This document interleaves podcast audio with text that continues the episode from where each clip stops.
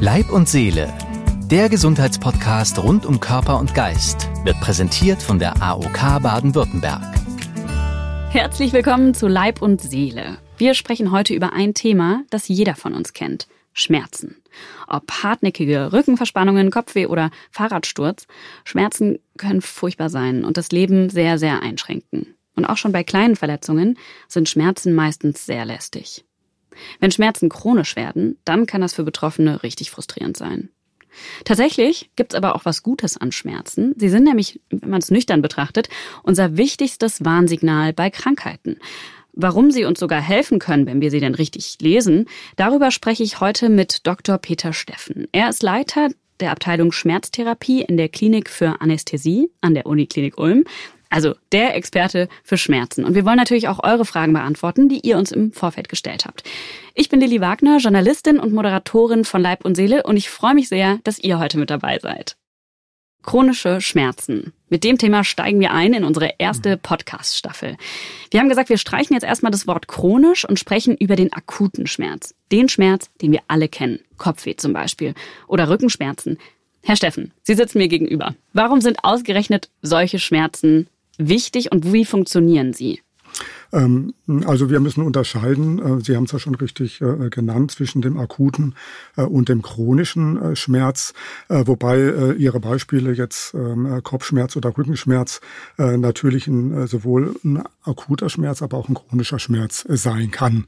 Ähm, wenn Sie von, wenn wir jetzt eine Patientin oder einen Patienten anschauen mit einer Migräneerkrankung, dann würden wir die Migräne per se äh, als chronische Erkrankung ähm, äh, betrachten. Wenn wir einen Patienten haben, äh, der einfach in der letzten Nacht zu viel gefeiert hat und, sage ich mal, einen Postfeier-Kopfschmerz hat, dann hätte der einen akuten äh, Kopfschmerz. Okay. Ähm, wäre dann, dann aber auch keine Krankheit. Das wäre dann auch keine Krankheit, aber wir haben ja gesagt, was ist der Unterschied? Und der, äh, der Unterschied ist natürlich äh, der, dass ähm, ein, akuter, ein akuter Schmerz uns ähm, äh, dazu zwingt, eine Verhaltensänderung herbeizuführen. Mhm. Ähm, äh, das heißt, äh, der zwingt uns dazu, ähm, einfach Ruhe einzuhalten, sich weniger zu bewegen, weniger aktiv zu werden und dem Körper Gelegenheit zu geben, sozusagen die, das zugrunde liegende Trauma, das Übel sozusagen hinter sich zu bringen und sich von dem Ganzen zu erholen. Ähm, ähm, beim chronischen Schmerz ist das jetzt äh, dann äh, anders. Äh, der chronische Schmerz hat eigentlich äh, diese Warnfunktion äh, verloren äh, und kann im Einzelfall auch ähm, wirklich eine eigenständige Erkrankung werden, so dass wir Schmerztherapeuten jetzt dann mittlerweile auch schon seit Jahren eigentlich vom Schmerz als eigenständige Erkrankung sprechen. Also dann hat sich der Schmerz einmal quasi gebildet und dann häufiger immer wiederkehrend gebildet und ist dann, selbst wenn die Krankheit, die unten drunter quasi lag, wenn ich das richtig verstehe, mhm. sogar weg ist, ist der Schmerz aber ja, trotzdem immer ja, genau, noch da. Ne? Okay. Also das gibt es tatsächlich. Also klassisches Beispiel, das kennen äh, vielleicht auch äh, einige der äh, Hörerinnen und Hörer. Ähm, äh, Menschen, die mal einen Bandscheibenvorfall hatten und es hat ja in der Regel einen ganz körperlichen, eine ganz körperliche Ursache. Eben die Bandscheibe äh, bewegt sich aus diesem Zwischenraum zwischen den Wirbelgelenken, meistens im Bereich der Lendenwirbelsäule, äh, drückt dann auf Nervenwurzeln, äh, äh die, deren Nerven dann sozusagen äh, ins Bein runterziehen und die Patienten haben diese furchtbaren Schmerzen, die bis in die große Zehe ziehen können. Ähm, und ähm, äh, häufig ist es aber, oder immer wieder kommt es vor, dass diese Menschen aber ähm, äh, diese Schmerzen behalten selbst wenn die äh, Bandscheibe äh, obwohl, operiert obwohl man, obwohl die Bandscheibe operiert ist oder man äh, sie konservativ behandelt hat und man diese Ursache gar nicht mehr sieht oder man teilweise dieser, diesen Zusammenhang zwischen der vorgewölbten Bandscheibe äh, und dem Druck auf den Nerven nicht mehr herstellen kann. Aber der Schmerz ist geblieben. Und das ist dann sozusagen die eigene Krankheit des Schmerzes. Ganz genau. Also der, äh, der Schmerz hat seine Ursache überlebt. So kann man auch dazu sagen. Zum Menschsein äh, gehört das Erleben von Schmerzen dazu. Ja, muss man sagen. Und, äh, und nicht äh, jeder in Anführungsstrichen kleine Rückenschmerz ist jetzt ein Grund, äh, zu einem Schmerztherapeuten zu gehen. Und, äh und äh, die Notwendigkeit äh, der Etablierung solcher speziellen äh, schmerztherapeutischen Einrichtungen, die wird auch äh, innerhalb der äh, Medizinerszene durchaus äh, diskutiert. Also wer muss zu einem Schmerztherapeuten? Äh, man könnte ja genauso gut die, äh, die andere Position vertreten und sagen, äh, wir möchten die Allgemeinmediziner, die Hausärzte, die Orthopäden, die Neurologen, äh, die Internisten möglichst gut äh, schmerztherapeutisch ausbilden, dass ein Großteil der in Anführungsstrichen normalen Schmerzen von bei denen gut behandelt wird und nur sozusagen die Patienten, die darüber hinaus nicht behandelbar sind, dass die zum Schmerztherapeuten kommen. Deswegen wäre jetzt mein Ziel, wenn Sie jetzt einen kleinen Rückenschmerz haben, äh, dass Sie bitte zu Ihrem Hausarzt gehen, sich von Physiotherapie-Rezept verschreiben lassen und äh, dann äh, Eigenübungen lernen, die Sie dann auch selbst durchführen sollten, aber nicht. Und dann gehen meine Rückenschmerzen weg. Dann gehen die in der Regel weg. Mhm. Ja. Ich glaube, über das Thema Rücken sprechen wir vor allem auch in der nächsten Folge noch ein bisschen ausführlicher. Ja. Ähm, die erste Folge ist ja so ein bisschen so ein großer Überblick ja, über, gerne, über das Thema Schmerzen und chronische Schmerzen, worauf wir ja gleich noch kommen. Mhm. Also, Sie haben gerade gesagt, Schmerzen gehört zum Menschsein dazu. Warum? Ja, weil ähm, wenn wir Wesen wären, äh, die keine Schmerzen empfinden äh, könnten, würden wir nicht alt. Wie kommt es? Ähm, es gibt äh, tatsächlich eine, eine äh, genetische äh, Variante oder, oder Menschen mit einer genetischen Variante, dem sogenannten ZIPA-Syndrom. Das sind Menschen, die eine Unfähigkeit haben, Schmerz zu empfinden und die schwitzen auch nicht. Also das heißt Chronic Insufficiency of Pain and Anhydrosis, also die können Schmerz nicht empfinden und auch nicht schwitzen. Und alle diese Menschen, von denen gibt's nicht viele, weil die werden nicht alt, die kommen kaum die kommen kaum in das Alter, dass sie sozusagen selbst Kinder haben können, weil wenn die einen Blinddarmdurchbruch äh, kriegen, die kriegen eine Sepsis und äh, schlimmste Veralterin und merken das nicht. also Schmerz hat natürlich ein klassisches Warnsyndrom. Äh, wenn wir uns schneiden und verletzen, verbrennen, müssen wir dafür sorgen, dass es wieder abheilt. Und das können wir nur, wenn wir das merken dass wir verletzt sind. Und wenn wir das nicht merken bei inneren äh, Ursachen äh, beim Herzinfarkt. Wenn, sie, wenn der Mensch nicht merkt, dass er einen Herzinfarkt hat, wird er sterben. Mhm. Äh, wenn er sagt, ich habe eine Angina pectoris, also dieser Herzdruckschmerz, äh, der im Rahmen eines Herzinfarktes auftreten kann, dann wird er den Arzt anrufen und hat eine Chance zu überleben. Das heißt, wir können ja. eigentlich, wenn wir das nächste Mal einen Schmerz empfinden, können wir eigentlich super dankbar sein, dass wir den gerade haben. Ganz genau. ähm, weil wir einfach noch sozusagen gesund genug sind, um mhm. unseren Schmerzen zu spüren. Mhm. Ja. Okay, immerhin was Positives zum Schmerz. Sie haben ja jetzt sehr lange Erfahrung mhm. schon als Schmerztherapeut seit über 25 Jahren. Gibt es so ein Allheilmittel oder einen Trick, den Sie ein bisschen so aus dem Nähkästchen rausplaudern können? Mhm. Also die ehrliche Antwort ist nein. Das habe ich mir leider schon gedacht. Das haben sich leider schon gedacht. Und äh, äh ich sage immer, wenn ich das hätte, wäre ich reich und berühmt. Und ich bin weder reich noch bin ich berühmt. Also ich bin ein ganz normaler Doktor, der versucht, seine, äh, äh sage ich mal, seine Patienten ordentlich äh, zu betreuen. Und unseren Patienten sage ich immer, ich kann ihnen nicht versprechen, ähm, äh, dass ich sie schmerzfrei kriegen werde oder schmerzarm. Äh, was das Wort bevorzuge ich. Ähm, äh, aber ich kann Ihnen versprechen, dass ich ehrlich zu Ihnen bin. Und, äh, ähm, und dazu gibt es natürlich viel zu viele Ursachen äh, für Schmerzen und äh, das Schmerzspektrum, was es gibt, ist riesig und deswegen kann es kein einzelnes Heilmittel geben. So, ähm, äh, tatsächlich ist es so, dass es bei bestimmten Schmerzerkrankungen äh, häufig äh, oder manchmal sehr wirksame Medikamente gibt. Äh, auf die nur noch keiner sozusagen der Vorbehandler gekommen ist und wir äh, den Menschen dann mit äh, relativ einfachen Maßnahmen signifikant helfen können.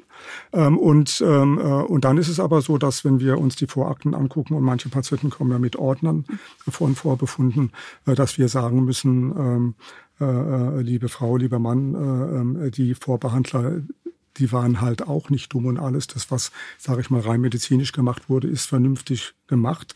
Äh, und äh, dann äh, ist die Aufgabe, und es kann ja durchaus auch ein Ziel der Schmerzarmtherapie sein, den Patienten dabei zu unterstützen, mit seinen chronischen Schmerzerkrankungen zurechtzukommen. Mhm. Also, also wie findet man Lösungen? Wie kann man gemeinsam Lösungen finden, um sich das Leben zu erleichtern? Ganz genau. Also wie schaffe ich es, mit dem Schmerz so weiterzuleben, dass ich eine gewisse Lebensqualität ja. habe? Wir haben jetzt gelernt, dass akuter Schmerz auf jeden Fall wichtig ist für unser ja. Überleben und für unser Leben, weil es ein Alarmsignal ist. Es gibt noch einen zweiten Punkt, den ich gerne mit Ihnen besprechen möchte. Und zwar habe ich gelesen in der Vorbereitung, ja. das möchte ich Sie gerne fragen, ähm, dass es eben ja passieren kann, wenn man Schmerzen besonders viel Aufmerksamkeit gibt oder die Gedanken sozusagen darauf lenkt, dass das das Schmerzempfinden verstärken kann oder dass es es eben auch schwächen kann, wenn man so ein bisschen die Aufmerksamkeit davon wegnimmt. Also Beispiel, wenn man sich röntgen lässt und dann sieht man irgendwie einen schwarzen Punkt und dann sieht man den und denkt, das muss es sein, da habe ich Schmerzen. Ähm, das so und dann findet man aber nichts und der Patient konzentriert sich dann so auf diesen Punkt.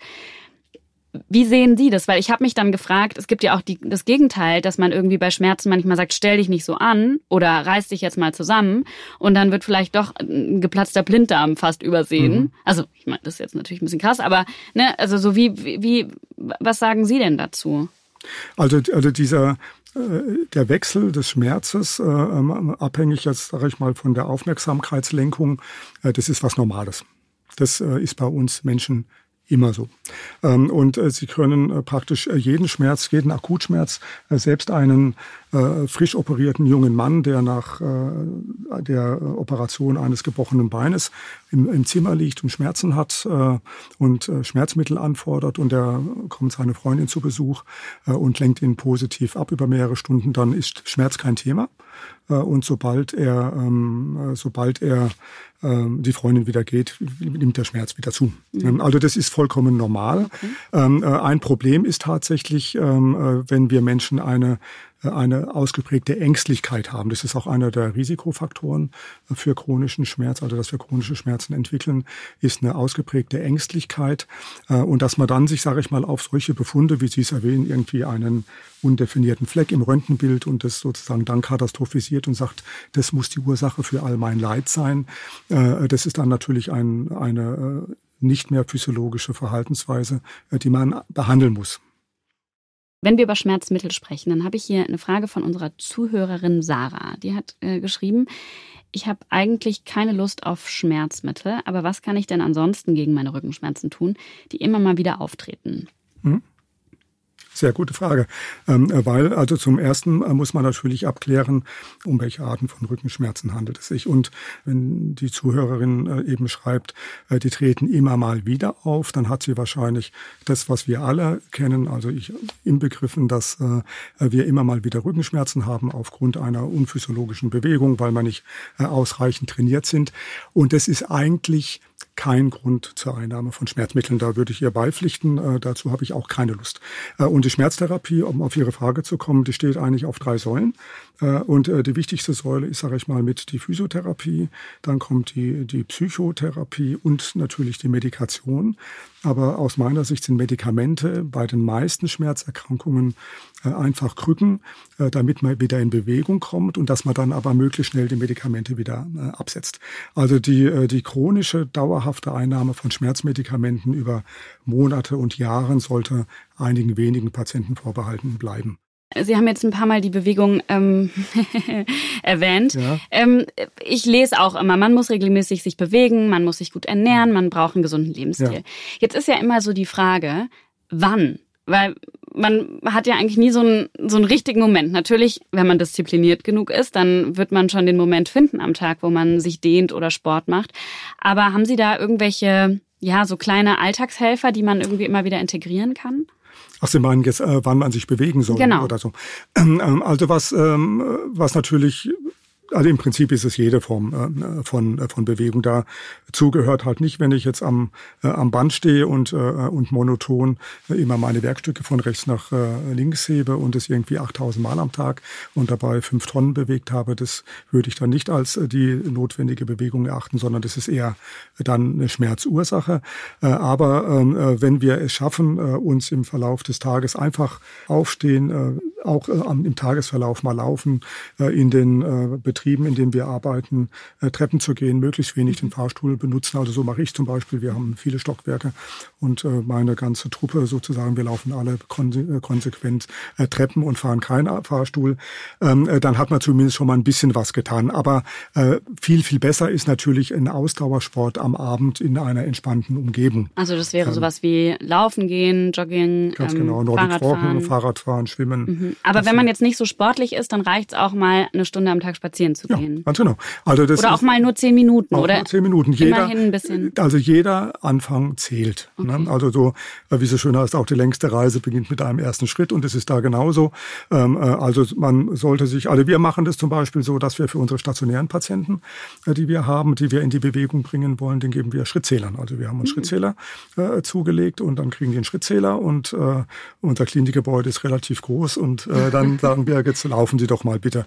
Und dann, das motiviert äh, ja auch. Ja klar. Und dann gucken die auf ihren Schrittzähler, haben am ersten Tag von mir aus 1000 Schritte und dann sagen die, aber am nächsten Tag will ich mehr. Und dann gibt's welche, wenn die dann gehen, die sagen, ja und wo kann ich mir den Schrittzähler kaufen, das mache ich jetzt weiter und möchte immer mehr. Die äh, machen da sozusagen wirklich eine, so eine sportliche Entwicklung und ähm, laufen dann mehr am Tag als ich. Äh, ja, das gibt's dann tatsächlich. Ja, super. Es gibt ja, ja die auch am Handy, aber viele wollen ja diese, diese ganzen Apps nicht benutzen. Was kostet so ein Schrittzähler bei Ihnen? Also, den also, also wir verkaufen es, aber den wir haben, das ist ein ganz leichtes Teil aus Plastik. Ich habe mal geguckt, einfach auch mir den selbst äh, zuzulegen. Ich habe ihn aber noch nicht, äh, weil ich dieses Zeug am Handy natürlich auch nicht mag, dass das so mitzählt. äh, aber die kosten irgendwie 25, 30 Euro. Aber wenn man guckt, die kriegt man, glaube ich, ab 10 Euro. Äh, ganz einfache Teile und das ist eine schöne Sache. Der Alex hat uns geschrieben und hat gesagt, mein Hausarzt hat mir empfohlen, wegen meiner Kopfschmerzen ein Schmerztagebuch zu führen. Was bringt das, fragt er. Ähm, also ähm, äh, äh, Kopfschmerztagebuch äh, ist ein ganz, ganz wichtiges Diagnostikum. Das äh, machen wir äh, auch. Also selbst wenn sich ein Patient jetzt dann äh, anmeldet bei uns äh, telefonisch ähm, und äh, dann wird er durch unser Sekretariat schon mal kurz mittels eines Interviews befragt. Und wenn da eben rauskommt, dass er wegen Kopfschmerzen kommt, dann bekommt er schon primär vom Sekretariat einen Kopfschmerzkalender zugeschickt, ähm, den er bitte ausfüllen soll und führen soll. Da drin steht zum Beispiel ähm, jeden Tag von wann bis wann er Kopfschmerzen Kopfschmerzen hat, ähm, äh, dann kann ich das den Wochentagen äh, zuordnen. Da drin ist aufgeführt, wie stark der Kopfschmerz ist, äh, der Charakter des Kopfschmerzes ähm, und ähm, daraus resultierend auch die Stimmung. Also auf einer Skala von 1 bis 10, 1 mies oder 0 miserable Stimmung, 10 Superstimmung ähm, äh, und äh, dann vor allen Dingen auch die Einnahme der Medikamente. Äh, und da, das ist ein wichtiges äh, Diagnostikum für uns. Wenn ich jetzt zum Beispiel keine ja. Medikamente nehme und einfach merke, ich habe immer wieder mal Kopfschmerzen oder weiß ich nicht, es gibt ja auch andere Schmerzen, es gibt ja auch Hautkrankheiten ja. oder so, die immer mal wieder auftreten. Ähm, dann fange ich dieses Schmerztagebuch an und dann komme ich beispielsweise zu Ihnen. Mhm. Und dann analysieren Sie anhand der Wiederkehrung oder wie? Ja, also es gibt ja, äh, sagen wir, wenn man jetzt bei den, äh, wenn man jetzt bei den, also erstens mal kann ich die Schmerzstärke ablesen. Äh, ich äh, kann daraus aus ablesen, was hat er für Medikamente genommen. Äh, dazu ähm, äh, sollten die Menschen auch die Medikamente eintragen, die man sich sozusagen bei den Apothekern äh, ähm, äh, selbst kauft. Das wird häufig vergessen, diese Substanzen anzugeben, weil man man glaubt, dass die Sachen, die man selbst kaufen kann, äh, keine Nebenwirkungen haben. Das stimmt natürlich nicht. Ähm, ha, das äh, beantwortet auch die Frage von Sarah, die ja. nämlich gefragt hat, äh, dass sie hat gesagt, sie nimmt öfter mal diese Standardmittel, ja. ähm, die es ja auch ohne Rezept gibt. Ja. Ähm, aber sie denkt, dass, ich, dass das ja nicht schaden könne. Aber Sie sagen jetzt, Mhm. Ja, also meine, also die, die Unterscheidung, äh, wenn wir jetzt ganz kurz auf die Frage eingehen, die Unterscheidung, äh, ähm, ist jetzt zum Beispiel Ibuprofen frei verkäuflich oder rezeptpflichtig, ist alleine Frage der Dosis. Also die 400 Milligramm Tablette darf man frei verkaufen, die 800er muss man verschreiben, äh, sprich der intelligente Patient nimmt zwei 400er, da hat er die gleiche Menge, äh, äh als wenn er eine 800er nimmt. Ne? Also die hat aber trotzdem die gleichen Nebenwirkungen, das ist ganz klar. Okay. Und äh, die Frage davor war äh, jetzt nochmal, was ich aus dem Schmerztagebuch ablese, ist, zum Beispiel dann äh, wirklich die Häufung. Bei Kopfschmerzen zum Beispiel gibt es diese klassischen Wochenendkopfschmerzen äh, bei der Migräne, dass die Patienten, und es sind meistens Frauen, die Patientinnen, äh, die ganze Woche super funktionieren, keine Kopfschmerzen haben und jetzt kommt's Wochenende und man sollte eigentlich jetzt sich freuen und sollte sich der Familie widmen und kann endlich mal aufschlafen und dann wacht man morgens mit Migräne auf. Ne? Und das sieht man dann auf diesem Schmerzkalender eindeutig. Da steht immer ganze Woche nichts. Samstag, Sonntag, Kopfschmerz. Äh, und, äh, Wie erklären Sie sich das? Also man muss funktionieren unter der Woche und ja. dann sucht sich der Körper quasi einen Ausgleich. Ja, ein, ein Entlastungskopfschmerz. Mhm. Den gibt es dann tatsächlich bei der, bei der, bei der Migräne. Und das Interessante ist, dass es aber viele Menschen gar nicht selbst bemerkt haben. Also das sehen die dann tatsächlich erst, wenn man gemeinsam diesen, diesen Schmerzkalender analysiert und dann sagt, guck, das ist meistens in den, in den Stunden, das ist meistens an den, den Wochentagen. Migräne ist tatsächlich eine primär chronische Erkrankung, äh, die äh, in der Regel ähm, über Jahrzehnte bleibt und man die möglichst weit reduzieren kann, aber man kann sie nicht, äh, man kann sie nicht abschalten. Aber natürlich äh, impliziert äh, daraus der Gedanke, was, äh, was kann man denn dagegen äh, tun? Also häufig ist ja eine der Behandlungsgrundsätze bei der Migräne, äh, dass man sagt, äh, bitte früher aufstehen. Also wenn ich die ganze in der Woche äh, täglich um sieben Uhr aufstehen muss und am Wochenende Samstag, Sonntag bis um zehn Schlaf, dann wäre der erste Punkt, dass man am Samstag, Sonntag auch um sieben Uhr aufsteht. Ähm, also die Harmonisierung des Tagesablaufes ist bei der Behandlung der Migräne ein ganz wichtiger Punkt. Äh, äh, Regulation der Ernährungsweise gucken, gibt es äh, Trigger, äh, also äh, auslösende Faktoren, äh, die dazu führen, sei es jetzt Genuss von, von, von Alkohol oder bestimmten Nahrungsmitteln, die man dann, wenn man das identifiziert hat, dann auch meiden sollte. Ähm, dann auch die Frage, wie ist es mit dem Stress die ganze Woche über am Arbeitsplatz zum Beispiel. Und deswegen werden äh, unsere Kopfschmerzpatienten äh, auch alle standardmäßig äh, an unserer beiden Psychologinnen vorgestellt. Das ist, äh, gehört dann bei uns sozusagen zum Behandlungspäckchen dazu. Bevor wir jetzt weitersprechen über chronische Krankheiten, machen wir eine ganz kurze Pause und sind gleich wieder zurück. Ja, gerne, freue ich mich. Niemand will mit Schmerzen leben. Um ihnen vorzubeugen, haben wir viele AOK-Gesundheitskurse entwickelt. Such dir einfach einen für dich passenden Kurs aus. Alle Infos findest du in den Shownotes zu dieser Folge. Weitere Angebote und mehr Informationen zur AOK Baden-Württemberg gibt's auf aok.de slash bw slash Leib und Seele. In Deutschland sind 10 bis 20 Prozent der Menschen von chronischen Schmerzen betroffen. Der andauernde Schmerz ist eine Volkskrankheit. 70 Prozent dieser Menschen sind als Schmerzpatientinnen in ärztlicher Behandlung. Jetzt haben wir hier den Experten sitzen. Was ist denn eigentlich chronischer Schmerz? Woher weiß ich, dass ein Schmerz chronisch ist? Ähm, ja, das, die Frage ist jetzt gar nicht so äh, einfach ähm, äh, zu beantworten. Äh, es gibt eine ganz einfache ähm, äh, Definition, die sagt, einen anhaltenden Schmerz, der über eine längere Zeit als drei bis sechs Monate hinaus andauernd. Das ist die ganz einfachste, die einfachste Definition. Äh, dieses bezeichnen wir als äh, chronischen äh, Schmerz. Es gibt aber auch natürlich ähm, andere Schmerzen, die gar nicht andauernd anhalten, wie zum Beispiel, wir hatten es ja vorhin erwähnt, die Migräne, die auch eine chronische Schmerzerkrankung ist, aber immer eben anfallsweise, kommt immer nur dann eben, wenn eine Migräneattacke sich einstellt und was ähm, aus meiner Sicht noch wichtig zu betonen wäre, äh, dass diese Schmerzen auch ähm, äh, Konsequenzen haben äh, müssen. Also dieser leicht Rückenschmerz, das Ziehen im Rücken, das immer mal wieder kommt, das wäre kein chronischer Schmerz, sondern was, was uns Menschen physiologisch begleitet in unserem Leben. Ähm, aber wenn dieses, wenn dieser Rückenschmerz dann dazu führt, dass sie äh, äh, sich immer schlechter bewegen können, äh, dass sie eben keinen Sport mehr machen, äh, dass sie dann immer mehr Fehltage an der Arbeit haben, ähm, äh, dass sie vom Chef abgemahnt werden, dass sie dann vielleicht sogar arbeitslos werden und ihre soziale Existenz auf dem, auf dem Spiel steht. Also so eine, diese psychosoziale Komponente des Schmerzes hinzukommt, dann ähm, ist das natürlich als chronisch zu bezeichnen.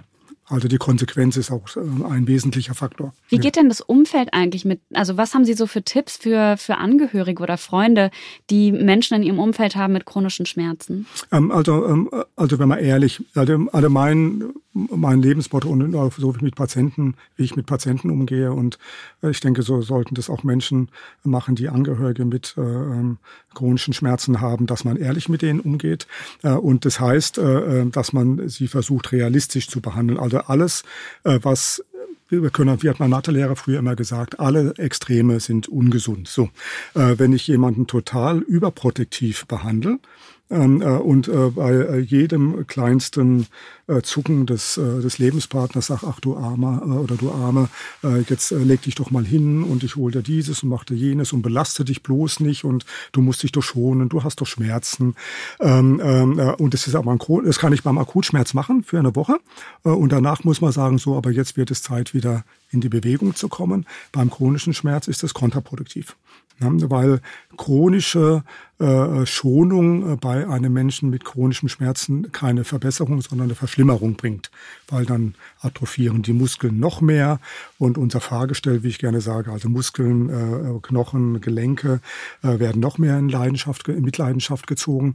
Und die andere Seite, ähm, äh, das andere Extrem äh, wäre, wenn man dann sagt, also äh, du simulierst doch nur und du hast doch gar nichts und jetzt steh doch gefälligst auf und mach mal hier deinen Job. Wir sind ja schließlich eine Familie und es ist deine Aufgabe, ähm, das ist natürlich genauso kontraproduktiv. Also einen ehrlichen äh, Umgang äh, unter, unterstützend und äh, sinnvoll finde ich es auch, wenn äh, Menschen mit chronischen Schmerzen ähm, äh, in Behandlung sind, sage ich mal beim Schmerztherapeuten, äh, dann äh, machen wir das auch gern so, dass äh, die durchaus mitkommen dürfen zu dem einen oder anderen Gespräch, damit die auch ein Verständnis dafür entwickeln, ähm, äh, was hat mein Partner, meine Partnerin denn, äh, wie sollte das behandelt werden, was ist ein korrekter Umgang, ähm, äh, damit äh, das äh, sollte halt damit dazukommen. Wir haben vorhin, als wir hier zusammen zum Studio gelaufen sind, darüber gesprochen, dass Anna-Maria Wagner, Judokämpferin, die bei den Olympischen Spielen die Bronzemedaille gewonnen hat, tatsächlich mit einem schmerzenden Arm gekämpft hat. Wie ist denn sowas möglich? Die hat Bronze gewonnen. Die hat, die hat Bronze gewonnen, tatsächlich. Äh, und es wurde ja ähm, dann in der Presse äh, auch ähm, kundgetan, dass sie mit einem stark ledierten Arm, also was genau vorlag, äh, wissen wir natürlich nicht, aber sie mit einem stark ledierten Arm und ich nehme auch an mit starken Schmerzen in diesen Kampf gegangen ist. Und, und trotzdem hat sie diesen Kampf gewonnen. Und es ist ein, ein schönes Beispiel dafür, was eine akute Stressreaktion äh, für Auswirkungen auf einen Schmerz haben kann. Und, ähm, äh, und das ist auch was, äh, was jetzt nicht nur so eine hochtrainierte Judoka äh, erlebt, sondern das erleben auch wir ganz normale äh, Menschen, wenn wir in einer Stressreaktion äh, sind, äh, dann äh, kann die Situation eintreten, dass wir Schmerz gar nicht wahrnehmen. Ähm, äh, sprich, ähm, ich bin mal über glühende Kohlen gelaufen und das hat nicht wehgetan. Wäre das dann auch sowas? Ähm, das ist eine Frage der Kontaktzeit mhm. äh, und wahrscheinlich auch äh, des Stresses, weil man natürlich dann in der Situation äh, sehr ähm, äh, aufgeregt ist und es natürlich eine Ausnahmesituation ist und dann denke ich mir, der Blutdruck geht hoch, die Herzfrequenz geht hoch, man atmet schneller, ist äh, sympathisch, so wie wir das sagen, also mit Adrenalin voll. Mhm. Also das hat äh, mit und, dem ähm, Sympathikus und dem Parasympathikus Ganz genau. Und es wäre aber dann der Sympathikus. Ja. Der Parasympathikus ist ja dann eher, sag ich mal, für das anschließende, äh, für die Entspannung, für die Entspannung und das gute Essen danach. Aber, ähm, äh, aber der Sympathikus macht den Stress. Und wenn wir Stress haben, dann äh, ist es tatsächlich so, dass äh, unser Körper das schafft, einen einströmenden Schmerz gar nicht bis zum Gehirn vordringen zu lassen. Ganz alltägliches Beispiel wäre, ähm, äh, wir sind morgens zu spät, haben einen wichtigen Termin, äh, rennen aus dem Haus, ratschen mit der Hand an der Wand lang und sitzen im Bus äh, oder im Auto und sagen, Mensch, ich habe mich ja hier verletzt, äh, ich blute sogar, wir haben es aber nicht gemerkt. Oder Unfallopfer, die gemerkt haben am äh, Unfallort, äh, mein Bein lag irgendwie abgewinkelt da, aber wehgetan hat es erst im Krankenhaus. sprich, in einer akuten Stressreaktion schafft das Gehirn einen einströmenden Schmerzreiz abzublocken. Aber das kann ja lebensgefährlich sein, wenn, wenn ich. Nein, das, ist, das, hat, eine, das hat dann eine physiologische Funktion. Mhm. Ne? Ähm, also, weil anderes Beispiel, ähm, äh, der Soldat, der auf dem, äh, auf, dem, äh, auf dem Feld in Afghanistan angeschossen wird ähm, äh, und auf der Flucht ist, äh, dann erst im Schützengraben merkt, dass er eine Verletzung hat, weil der eben dann nicht stehen bleibt und sagt, oh, mir tut mein Arm weh. Ähm, äh, Wenn man das jetzt aber in unserem Alltag sozusagen mhm. missbraucht, ja. ja, und sagt so, pff, also es gibt ja viele Leute, die Dauerstress haben bei der Arbeit und so. Und dann, was passiert dann? Das ist genau der Punkt und das ist der Unterschied zwischen einem akuten Stress, das nehmen Sie mir sozusagen vorweg. Das ist der Unterschied zwischen dem akuten Stress und dem chronischen. Und bei der äh, äh, Judoka, über die wir jetzt gerade gesprochen haben, die hat einen akuten, massiven positiven Stress, weil sie da reingegangen ist in diesen Kampf und gesagt hat, der Arm muss jetzt warten, ich will diesen Kampf gewinnen. Oder Schweinsteiger damals bei diesem, bei diesem Finale von der WM, der hat doch auch mit blutiger Nase Ganz genau, ne? alle die sind dann so mit Adrenalin voll, ja. das macht dann nichts aus. Der chronische Stress, der macht genau was anderes. Also chronischer Stress ist vollkommen kontraproduktiv, weil chronischer Stress ist ein, äh, ähm, macht, macht Nervenschaden. Also ein chronischer Stress über Jahre hinweg macht tatsächlich Nervenschäden und zwar im Gehirn, in unserem schmerzverarbeitenden System. Das ist ein Netzwerk aus verschiedenen Zentren im Gehirn, im Gehirn macht der, äh, äh, macht der äh, Nervenschäden. Und diese Nervenschäden führen dann zu einem chronischen Schmerzsyndrom. Und das ist dann auch einer der, äh, der Risikofaktoren für chronischen Schmerz. Dauerstress, Dystress, also unangenehmer Dauerstress über Monate, äh, über Jahre. Und deswegen gibt es auch Studien, die einfach zeigen, dass äh, Menschen mit einer äh, äh wirklich mit einem chronischen Stress in der Vergangenheit ähm, äh, dazu neigen, ähm, äh, dann auch äh, chronische Schmerzen zu entwickeln. Ist es dieses Schmerzgedächtnis? Äh, das ist dann, äh, das mündet dann letztendlich irgendwann in ein Schmerzgedächtnis. Und kann man das auch wieder heilen? Das können Sie versuchen zu heilen. Ähm, ähm, ähm, man muss sich das mit dem Schmerzgedächtnis, wenn man das jetzt für unsere Zuhörerinnen und Zuhörer etwas plastisch darstellen möchte, vielleicht so vorstellen, dass ein immer wieder auftreibendes oder sich wiederholendes, äh, schmerzhaftes, unangenehmes Ereignis äh, führt dazu, dass in unserem Zentralnervensystem immer wieder die gleichen äh, Nervenbahnen sozusagen benutzt werden. Und es spielt sich ein. Das spielt sich so ein, als wenn Sie jetzt bei diesen Starkregen das Wasser den Bach, den Hang runterläuft und dann diese furchtbaren Furchen bildet. Und praktisch jeder Schmerzreiz, der kommt, geht denselben Weg und verstärkt die Schmerzchronifizierung. Mhm. Ähm, äh, und, ähm, äh, und, äh, und das ist dann das, was man vielleicht am einfachsten für die Zuhörer jetzt als äh, Schmerzgedächtnis äh, beschreiben kann. Und wenn wir jetzt versuchen, das zu heilen, äh, können wir das nur heilen, indem wir sozusagen äh, gegenhalten. Das heißt, wir müssen äh, versuchen, positive Situationen zu schaffen, ähm, in denen die Menschen möglichst wenig Schmerzen haben, indem sie sich körperlich aktivieren mit möglichst wenig Schmerz und sozusagen ein, ein Gegenbild ähm, aufbauen. Und das können Sie auch nicht mit, also das sind Tabletten, ich habe es vorhin schon erwähnt, ein kleiner Baustein, aber nicht der hauptsächliche Baustein. Ich möchte nochmal auf Manuel zu sprechen kommen. Manuel fragt, warum sind manche Menschen schmerzempfindlicher als andere? Woran liegt das? Mhm. Ähm, das ist eine interessante äh, Frage. Ich meine, die, die Frage ist natürlich primär mal, äh, wie, äh, wie bestimmt man denn, wer wie schmerzempfindlich ist. Ne? Also wer äh, sagt, du bist schmerzempfindlicher als ich, äh, also wir haben ja keinen objektiven Parameter äh, dafür. Das heißt, wir können Schmerz auch nicht wirklich messen, aber es scheint so zu sein, also so wie der, wie der Manuel jetzt gesagt hat, dass es Menschen gibt, die schmerzempfindlicher zu sein scheinen. Und da gibt es unterschiedliche Ursachen dafür. Das eine gibt, ist tatsächlich so, dass es wahrscheinlich eine genetische Veranlagung gibt. Ähm, jetzt nicht nur dafür, jetzt vermehrt Schmerz äh, wahrzunehmen oder besser abschalten zu können. Äh, aber es gibt solche, man, wir sagen dazu Epiphänomene. Also es äh, ist genetisch bestimmt, wie gut wir zum Beispiel mit Stresshormonen umgehen können, äh, wie gut wir die abbauen können. Und Menschen, die Stresshormone schlecht abbauen können, äh, neigen dazu, schmerzempfindlicher äh, zu sein. Das ist eine genetische Variante wäre das zum Beispiel. Und äh, dann äh, hängt es wirklich davon ab, äh, was hat dieser Mensch mit seinen Schmerzen individuell für einen Lebensweg hinter sich. Also hat er äh, Risikofaktoren erlebt, äh, die äh, ihn dazu äh, prädestinieren, eben äh, schmerzempfindlicher zu werden als, äh, als andere Menschen. Und wenn wir jetzt mal Frauen und Männer miteinander vergleichen, da fragt nämlich Kerstin, dass sie die Erfahrung, also sie sagt, sie hat die Erfahrung gemacht, dass Frauen häufiger unter Schmerzen leiden, wie zum Beispiel Regelschmerzen, Kopfschmerzen und so weiter. Stimmt das im Vergleich zu Männern wirklich? Ja, äh, äh da äh, muss ich das leider, äh, leider bestätigen. Das ist tatsächlich so, äh, dass statistisch gesehen die Frauen etwas mehr Schmerzen haben. Also sie haben häufiger Schmerzen. Häufiger Schmerzen. Weil ich habe nämlich mal gelesen, dass Frauen aber trotzdem weniger schmerzempfindlich sind als Männer, weil es gab da diesen Versuch, dass ja. Frauen irgendwie in so eine Geburt äh, nachempfunden haben und Männer auch. Und da wurde der Schmerzpegel gemessen.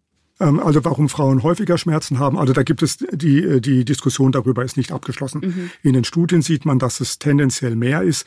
Das ist jetzt aber nicht äh, signifikant. Also es ist nicht so irgendwie 80 zu 20, mhm. sondern das ist vielleicht äh, 52 zu 48. Also das ist tendenziell ein bisschen mehr. Und eine der Theorien, die es dazu so, das ist ja nix. Äh, ja, das ist äh, minimal. Also ich selbst okay. habe auch äh, im Rahmen meiner Habilitation viel äh, Schmerzstudien äh, postoperativ mhm. gemacht und in meinen ganzen Studien gab es nie einen signifikanten ah, Unterschied. Okay, müssen wir das Thema jetzt auch gar nicht so groß also das ist jetzt, das ist, äh, äh, also das ist ja. da, aber ganz ja. kurz, mhm. Äh, eine der Ursachen, die diskutiert wird, ist tatsächlich die, äh, dass Frauen im Rahmen ihrer monatlichen Regelblutung natürlich immer wiederkehrende mhm. äh, schmerzhafte Ereignisse, äh, sage ich mal, einen Großteil ihres Lebens haben. Und was wir einfach wissen, ist, dass immer wiederkehrender Schmerz nicht gegen Schmerz abstumpft, sondern er macht Schmerz empfindlicher. Ach ja. Ja. Und das ist leider was, äh, was die Patienten natürlich gerne sagen, Herr Doktor, äh, ich habe schon Schade so lange Schmerzen, äh, ja. mir macht es schon gar nichts mehr aus. Ähm, ich gehe dann selten in die Diskussion, aber die wissenschaftliche Realität ist da gerade andersrum. Das ist ja eigentlich wirklich schade, weil dann hat man schon so oft Schmerzen gehabt und es geht einem schon so schlecht und dann könnte man ja wenigstens ja. hoffen, dass man sich irgendwie ja. dran gewöhnt. Aber ich möchte das wirklich nicht zu hoch hängen. Okay. Das sind wissenschaftliche Beobachtungen, mhm. die, glaube ich, jetzt für die klinische Relevanz mhm. und den täglichen Alltag unserer Zuhörerinnen äh, nicht zu äh, ähm, äh, zu viel Wertung erfahren soll. Aber wenn wir von dem Alltag unserer ZuhörerInnen ja. sprechen, wie sieht's denn aus mit Prävention? Was hilft denn, damit Schmerzen vielleicht gar nicht erst auftreten oder damit Schmerzen gar nicht erst chronisch werden? Das ist, das ist eine gute Frage. Also ähm, äh, dazu muss man natürlich äh, äh, betrachten, was sind denn die Ursachen für chronische Schmerzen? Und, äh, und dazu gibt es natürlich auch Untersuchungen. Und wenn man die Patienten befragt, äh, dann äh, geben 25 Prozent ungefähr an, also jeder Vierte, dass eine Krankheit die Ursache war. Das heißt, da können wir praktisch gar keine Prävention machen, wenn wir das Pech haben, eine Tumorerkrankung zu kriegen, ein Bandscheibenvorfall. Wie, wie wollen Sie da eine Prävention machen? Ähm, es geben aber ungefähr acht Prozent der Patienten an, dass der Grund ihrer chronischen Schmerzen in äh, Akutschmerzen liegt, nämlich in Schmerzen nach Operation, die nicht adäquat behandelt wurden. Also starke Schmerzen nach Operationen scheinen ein Risikofaktor zu sein, zumindest bei ungefähr jedem zwölften Patienten. Dass sie sich dann wiederholen? Ähm, äh, dass die sozusagen sich dann eben nicht erholen, sondern dann äh, nee, dass die Schmerzen sich quasi wiederholen. Ja, oder bestehen bleiben. Ne? Mhm. Ähm, also das, äh, das gibt es leider. Äh, und deswegen ist eine Aufgabe auch der Schmerztherapeuten, und ich, wir hatten es ja anfangs gesagt, das gehört auch in unser Feld der Schmerztherapie, Schmerztherapie, dass wir eine möglichst effektive Akutschmerztherapie durchführen, also dass auch Schmerzen nach Operationen möglichst gut behandelt werden sollten, um eine Chronifizierung auch zu vermeiden. Und da haben Sie gesagt, ähm, dass es sowohl psychologisch als auch medikamentös.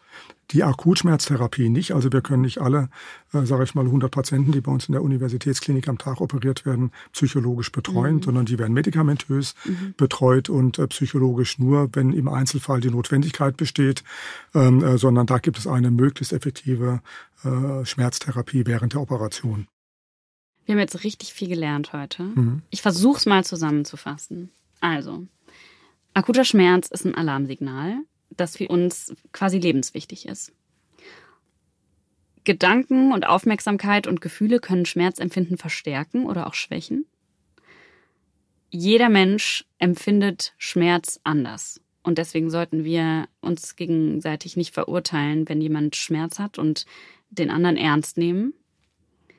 Auch zum Thema zählt vielleicht ehrlich sein mit den eigenen Bedürfnissen und mit dem, ähm, wie man, wie man helft, ob man jetzt der Helfende ist oder der Schmerzpatient oder die Schmerzpatientin.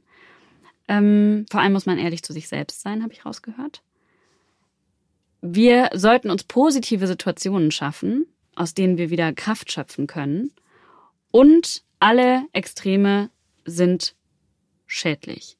Was vielen nicht klar ist, jede kleine Bewegung zählt. Also ob das jetzt wirklich nur der Fünf-Minuten-Spaziergang ist, jeder Schritt ist ein Anfang. Es ist immer gut, die Treppe zu nehmen statt den Aufzug. Wir haben heute wirklich ausführlich gesprochen über das Thema Schmerzen und chronische Schmerzen. Und wenn ihr euch für dieses Thema interessiert, wir haben weitere Informationen und auch Links in die Show Notes gepackt. Wir sprechen, wir haben jetzt heute wenig zum Beispiel über seelisches Leid gesprochen. Also das ist ja auch nochmal ein ganz großes Thema. Da geht es dann zum Beispiel in Folge 5 drum. Oder wir sprechen auch nochmal über Schmerzen bei Kindern. Nächste Folge gehen wir etwas mehr ins Detail. Da sprechen wir mit dem Chefarzt im Department Wirbelsäule an der Sportklinik Stuttgart, mit dem Dr. Feilmann, und zwar über Rückenschmerzen, Nacken- und Kopfschmerzen. Und kleiner Teaser, wir bekommen noch mehr Tipps und Tricks, wie wir im Alltag einfach unseren Sport, unsere Prävention integrieren können, um Schmerzen zu lindern und wie wir lernen können, auf unseren Körper besser zu hören.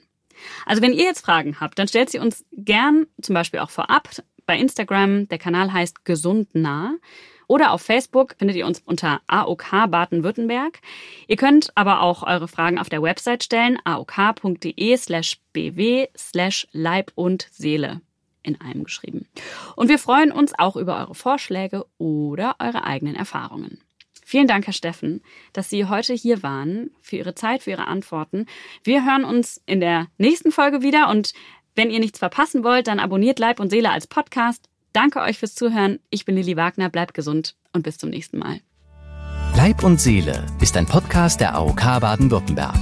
Du findest ihn auf allen gängigen Podcast-Plattformen. Abonniere Leib und Seele, um auch in Zukunft keine Folge zu verpassen.